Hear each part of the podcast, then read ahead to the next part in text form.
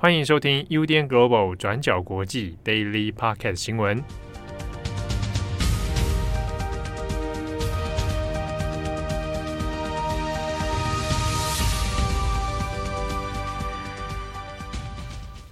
Hello，大家好，欢迎收听 UDN Global 转角国际 Daily Podcast 新闻。我是编辑佳琪，我是编辑惠仪。今天是二月十六日，星期三。好，那今天一样有几则重大的国际新闻。对，今天的第一则呢，我们一样要来快速更新一下国际都在讨论的俄罗斯还有乌克兰新闻。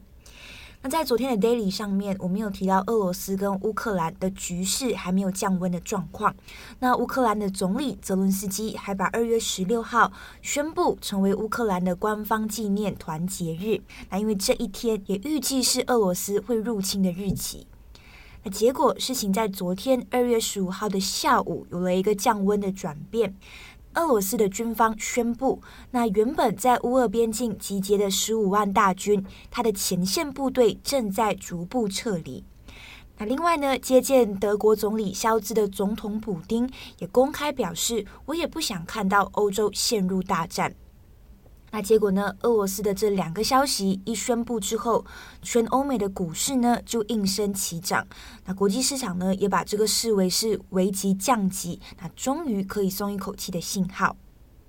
那不过，美国总统拜登随后也发表了演讲，那认为俄罗斯呢还是有很高的可能性会入侵乌克兰的。不过也表示依然欢迎和普丁啊双方以外交途径的方式来做会谈。那另一边，英国首相强生的立场大致上也和拜登是一样的。那强生也认为说，尽管俄罗斯已经宣布撤军，那普丁也宣布说，诶，不希望在欧洲看到大战。但是呢，根据强生的说法，西方各国现在应该还是要保持团结，还有强硬的态度。那尤其呢，在还没有看到俄罗斯提出更具体的降级计划之前，是不可以松懈的。那确实，俄罗斯宣称撤走的兵力其实只有西部军区还有南部军区的陆军部队。那而且集结在白俄罗斯边境的兵力其实是还没有撤离的。那这边要特别提白俄罗斯，是因为集结在这边的军队随时能在四十八个小时之内进攻乌克兰首都的东部军区。那而且呢，停留在乌俄前线的呃俄罗斯军队还是持续增加的。所以，截至今天十六号的清晨为止，无论是乌克兰军方或者是北约各国的情报单位，都还是保持高度的疑心的。毕竟，我们还是没有办法证实俄罗斯是否真的有撤退的迹象，那或者说，现在有多少兵力已经撤离前线了。那所以，除了不确定俄罗斯军队是否真的撤退，那另一边令乌克兰军方这边感到高度戒备的，还有在二月十五号发生的一连串不稳定的讯号。这边指的不稳定讯号是，像是乌克兰国防部以及多家的大型银行在二月十五号就遭遇到网络攻击。那而且呢，各地的 ATM 分支或者是金融转账等等，其实都遭遇到了瘫痪。那除此之外，俄罗斯的官媒也突然间同步报道，顿巴斯的亲俄城市疑似也遭到了乌克兰特种部队安放炸弹来做恐怖攻击。那种种的这一些消息，其实也是让乌克兰这边高度戒备，认为目前确实还没有一个明确的证据证明俄罗斯不会入侵乌克兰，所以现在还是不能掉以轻心。好，那有关于俄罗斯还有这个乌克兰的相关细节，镇宏呢现在也正在就是撰写过去二十四小时，那我们也会把相关的文章放在资讯栏上面，提供给大家参考。好，下一则呢，我们来继续跟进关于这个英国王室的丑闻案。那过去呢，大家应该记得，就是英国的安德鲁王子，他面对了一桩很严重的性侵丑闻的指控。那从今年一月开始呢，本来应该要来面临后续的这个司法程序了。在一月中旬的时候呢，曼哈顿联邦法院的法官才裁定说驳回安德鲁王子律师团他们所提出的这个豁免提议。那确定呢，这一起诉讼案会延后到三月十七号正式开庭。只不过呢，就在二月十五号星期二的时候。安德鲁王子的律师团呢出面表示说，他们已经和当初出面控告他性侵的这一位女性维吉尼亚·吉佛瑞两方之间呢已经达成了庭外和解，并且是使用女王的钱来向这一位原告吉佛瑞支付超过一千两百万英镑的和解金，大约呢折合台币是四点五亿左右的金额。并且呢，安德鲁王子也在自己发出的声明中表示说，他承诺未来将会提供更多的金钱以及关注来打击任何的性交易犯罪，并且支持性暴力的受害者，来弥补自己过去曾经跟爱普斯坦有所往来所造成的一些遗憾。只是呢，在这个声明当中，蛮微妙的事情是，安德鲁王子他并没有针对吉佛瑞提出的性侵指控有任何的承认或者是道歉。他也再次强调说自己其实根本不认识这一名提出性侵指控的女性。但是呢，他表示说他对于吉佛瑞还有其他爱普斯坦案的性侵幸存者都感到非常的同情，并且也赞扬他们愿意挺身而出的勇敢。此外呢，在这个一千两百万英镑的和解条款当中，还包含一项内容，就是说未来任何一方都不可以再公开讨论此案。这也就代表着呢，这一旦这个和解确定下来之后，维吉尼亚·吉佛瑞未来呢就不能够再提起任何指控安德鲁王子性侵的司法诉讼。那双方呢，预计会在吉佛瑞他们收到款项的三十天内提出撤回案件的申请。那其实这一次的性侵指控呢，原因是在于这个维吉尼亚·吉佛瑞，他出面指控自己在二零零一年，当时呢自己还有十七岁的时候，就在爱普斯坦跟他的女友麦斯威尔的中介之下，被出借给安德鲁王子，并且呢当时他还是未成年人，两人呢却发生了性行为，并且他还在多个地点遭到安德鲁王子的性侵。那后续我们也知道了，就是针对这个事件，安德鲁王子本人一直都是明确否认的。而刚好呢，就在今年年初开始，英国王室呢正在大幅庆祝女王的白金禧年，就是她在位的七十周年纪念。因此呢，英国王室是非常低调的在处理这一项安德鲁王子的性丑闻案的。在一月二十号左右呢，英国王室也做出了相关的止血的公关行为。安德鲁王子被拔除了王室头衔，他被要求要缴回所有的军衔、王室赞助人的身份。另外呢，未来他也不可以再使用 His Royal Highness 这样子的皇家资格，只能够保留他自己的公爵领地，还有他自己在温莎的住处。但是呢，还蛮值得注意的一个亮点是，根据英国《每日电讯报》，就是一个比较保守派的大报。根据《每日电讯报》的说法呢，这一笔一千两百万英镑的钱，其实是由女王自己私下资助王子的。女王呢，是希望王子可以透过这个和解案来淡化英国王室的丑闻，尤其刚好最近正在做这个白金禧年的庆祝活动，也希望呢能够降低民众对于王室的反感。此外呢，外界也认为说，为了要淡化这个公众的焦点，未来的一年呢，安德鲁王子应该都会非常的低调，可能呢就会慢慢的淡出王室的其他行程。对于庆祝女王白金禧年的相关活动呢，他也很有可能都不会再出席了。好，那今天的第三则，我们来讲一下网球选手乔克维奇的新闻。那大家应该还有印象，在今年一月初的时候，塞尔维亚著名的网球选手乔克维奇以医疗豁免的资格，也就是说可以在不打疫苗的前提之下，特许入境澳洲参加网球公开赛。可是呢，事件到最后因为疫苗的各种讨论啊，还有争议，最后乔克维奇是被澳洲的政府撤销了签证，那无缘参加网球公开赛。那事件在当时候引起很多的讨论，像是正反两方都有不同的立场跟看法。那就在这个事件之后呢，乔克维奇首度接受了 BBC 的独家专访，里面就提到了自己不施打疫苗的一些想法，以及这一个月以来的一些心情感受。那我们简单整理一下 BBC 的这个访谈内容。那乔科维奇今年是三十四岁，那是国际男子网球体坛上面非常重要的一个人物。那他也是去年澳洲网球公开赛的冠军卫冕者。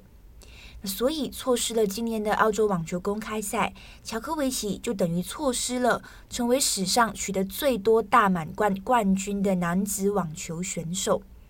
那像是这一次澳洲网球公开赛，最后是由他的对手西班牙选手纳达尔获得冠军。那纳达尔也成为史上第一位拿下二十一座大满贯的冠军选手。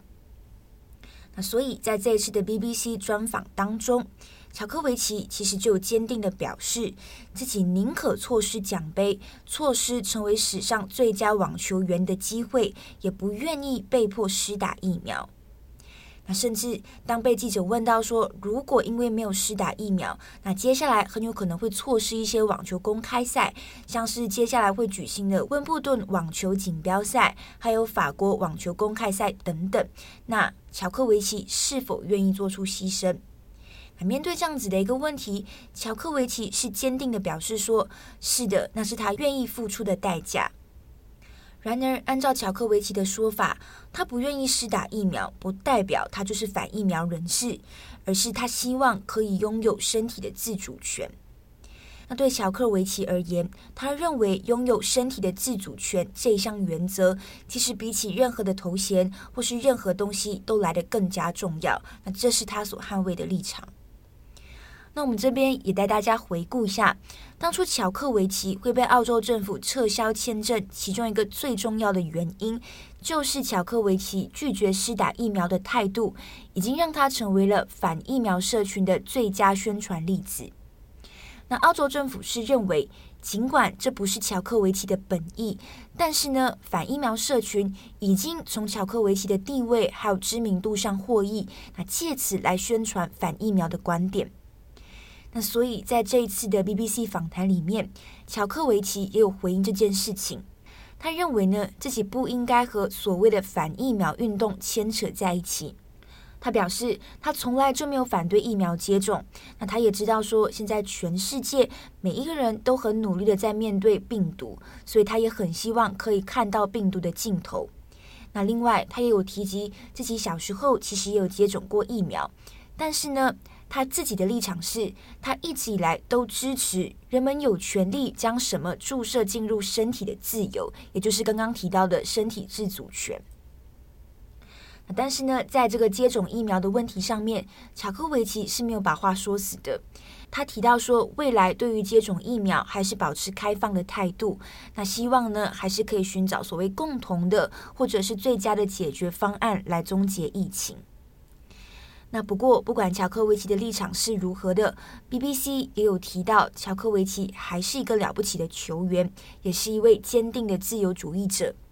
那就认为说，乔克维奇深刻的思考了个人自主权还有集体利益之间的关系。但是其实最后呢，BBC 还是有偷偷讲一下乔克维奇啦，就说尽管乔克维奇提到对疫苗保持开放的态度，但是就目前情况而言，他还是不会施打疫苗。好，最后一则新闻呢，来补充一个跟我们台湾邦交国有关的消息。但是呢，很多跟台湾邦交国的新闻都不是太好的内容了。那这一次呢，是我们在中南美洲的邦交国洪都拉斯的新闻。在洪都拉斯呢，才刚下台不到一个月的前总统叶南德兹，他因为被指控与毒贩有所关联，并且甚至亲身参与了暴力贩毒集团的犯罪行为，已经被美国政府给正式引渡了。在十五日稍早呢，叶南得知的住家外就被数百名警察层层包围。在那之后呢，叶南得知就在警方的陪同下离开了自己的住处。当时呢，他也穿上了远警提供给他的防弹背心，还有手铐等等。而当叶南德兹被带离住处之后呢，几乎是立刻，同时就在洪都拉斯的首都德古西加巴附近就开始有很多人释放起烟火，而甚至呢，还有将近一百多位的民众聚集在他的这个高级住宅区的这个住处附近，来庆祝叶南德兹遭到逮捕的这个消息。那原因呢，是在于说，这位前前总统他虽然执政长达八年，但其实在他的任内一直都是非常不受民众欢迎的。那原因呢，也是在于上任之后，叶南德兹放任黑帮犯罪、贩毒以及贪污腐败等等的这一些问题，让洪都拉斯成为中南美洲最贫穷也最有暴力犯罪的国家之一。然而这一次呢，叶南得知他到底是因为什么样具体的原因而遭到美国政府的引渡呢？根据《纽约时报》的说法，这一次的引渡内容呢，是出自于这个美国大使馆向洪都拉斯最高法院所提交的文件。内容指出，叶南德兹他长期涉嫌参与暴力贩毒阴谋，指控他从二零零四一直到二零二一年之间，都在陆续从委内瑞拉以及哥伦比亚。将多达五百公吨的古柯碱陆续呢从前面的这两个国家经由洪都拉斯来运往美国，并且在这一份美国大使馆所提出的引渡申请文件当中也指出，叶南德兹他甚至收受了数百万美元的贿赂，来确保这些古柯碱的运输管道保持畅通，甚至呢还保护这些贩毒者免受起诉。此外呢，也有不少记者去采访当地的民众，其中一个民众呢，就是围绕在叶南德兹住家附近庆祝的民众，他就很开心的说呢，这是美国在为洪都拉斯伸张正义。他说，叶南德兹把这个国家变成一片废墟，现在有一些外国人要带走他，让他付出代价。不过，大家可能会比较有疑问的事情是啦，我们对传统就是中南美洲的国家的印象，很多呢都是长期深陷贪污腐败、毒品、暴力以及贫穷等等的这些中长期问题，他们呢其实都是蛮长远所累积下来的政治困境。那至于美国，他们在今天引渡完了这个所谓的呃协助贩毒的总统，那有没有办法确实改善洪都拉斯这些国家长期以来的问题呢？事实上，在《纽约时报》的这篇报道，他也提到了这一点。因为呢，刚好他们现在才做刚做完这个政权交接嘛，在叶南德兹下台之后，今年一月二十七日才刚上任的新总统是一位女性秀马拉卡斯楚。那秀马拉卡斯楚呢，她也是出身算是政治世家，她的丈夫呢也是另外一位前总统，是任就任于二零零六年的曼努尔塞拉亚。那虽然呢，现在这个新总统卡斯楚他才刚上任，那他也在这一次的这个引渡案件当中也有出力，他也出面指责说是费南德兹把洪都拉斯变成是一个毒品独裁国，并且呢，卡斯楚也承认他会继续进行这些改革腐败的措施等等。只不过呢，也让人有点忧心的事情是，在最近卡斯楚也才刚任命了好几个自己的亲信以及自己的家人，在他的政府当中任职重要职务。而当然呢，除了洪都拉斯的前总统以外，事实上类似的这些贪污腐败或者是贫穷犯罪等等的状况，在中南美洲的其他其他国家也是时常在发生的，像是瓜地马拉、萨尔瓦多、尼加拉瓜等等的领导人，也很有可能都会因为这一次的美国引渡案件而得到警惕。那这件事情呢，其实对美国来说也是一个很重大的外交胜利啦。因为拜登政府其实他们长期一直在努力阻止来自中南美洲的移民或者是偷渡者，就是 caravan，就是我们之前提到过的这个篷车队移民，就是每隔一阵子都会有大批来自中南美洲的偷渡者想要强行闯入这个美国跟墨西哥之间的边界。但是当时呢，拜登的政策方针就是想要继续在中南美洲维持美国的影响力，并且呢，强制来改善当地的腐败问题。他们希望呢，可以透过这些根本的原因来减少中南美洲的偷渡者或者是移民的数量，来达到有效控制边界的这个行动。所以这一次这个引渡叶南德兹的事件，也对美国来说是一个蛮重要的外交胜利，也象征着他们在中南美洲的影响力有所提升。好的，那么以上呢，就是今天的四则新闻更新。那其实这两个礼拜下来，我觉得大家应该都有感受到，其实呃比较大的两个重大的新闻，一个就是乌克兰跟俄罗斯，那另外一个就是加拿大的卡车司机抗议潮嘛。嗯，那我们这两周都一直在更新，其实其他的新闻量相对来讲比较没有那么多。嗯，那在今天早上我们开会的时候。然后郑红就突然说：“今天的新闻都很精彩啊！” 就可能郑红是希望就是提提振我们的精神，就是让我们看到今天有非常丰富的新闻，继而就是想要丰富的播报 Daily Podcast，希望他有达到目的啊！希望听众有感觉到就是他的他的那个意图跟我们的意图，也希望大家有感受到我们也是积极的在找一些可能除了加拿大跟俄罗斯之外比较不一样的新闻面向跟大家分享，不然大家应该都快被那个叫什么是疲劳轰炸嘛？对对对。好，希望大家有个美好的一天。我是编辑会议，我是编辑佳琪，我们下次见，拜拜，拜拜。感谢大家的收听，想知道更多详细内容，请上网搜寻转角国际。